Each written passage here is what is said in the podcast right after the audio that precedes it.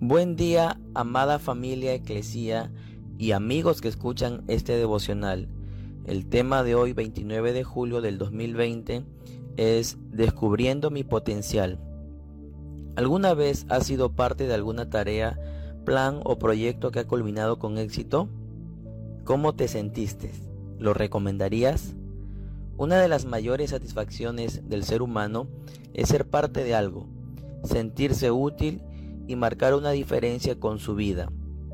Es una parte del diseño de Dios el que cada uno de nosotros podamos aportar algo a esta tierra.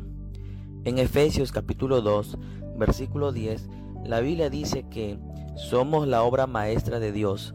Él nos creó de nuevo en Cristo Jesús a fin de que hagamos las cosas buenas que preparó para nosotros tiempo atrás.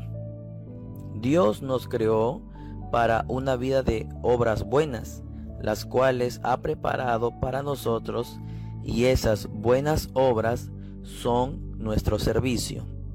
¿Sabes que Dios ha pensado en ti para aportar algo a este mundo? Dios no nos salvó por nuestras buenas obras, sino que lo hizo para hacer buenas obras porque en el reino de Dios cada uno de nosotros tiene un rol, un propósito y una función a cumplir. Y esto le da un gran significado y valor a nuestra vida. En efecto, una vez que hemos sido salvos, Dios quiere usarnos en sus planes. La Biblia dice en Romanos 7:4 que ahora que le pertenecemos, podemos ser usados en el servicio a Dios.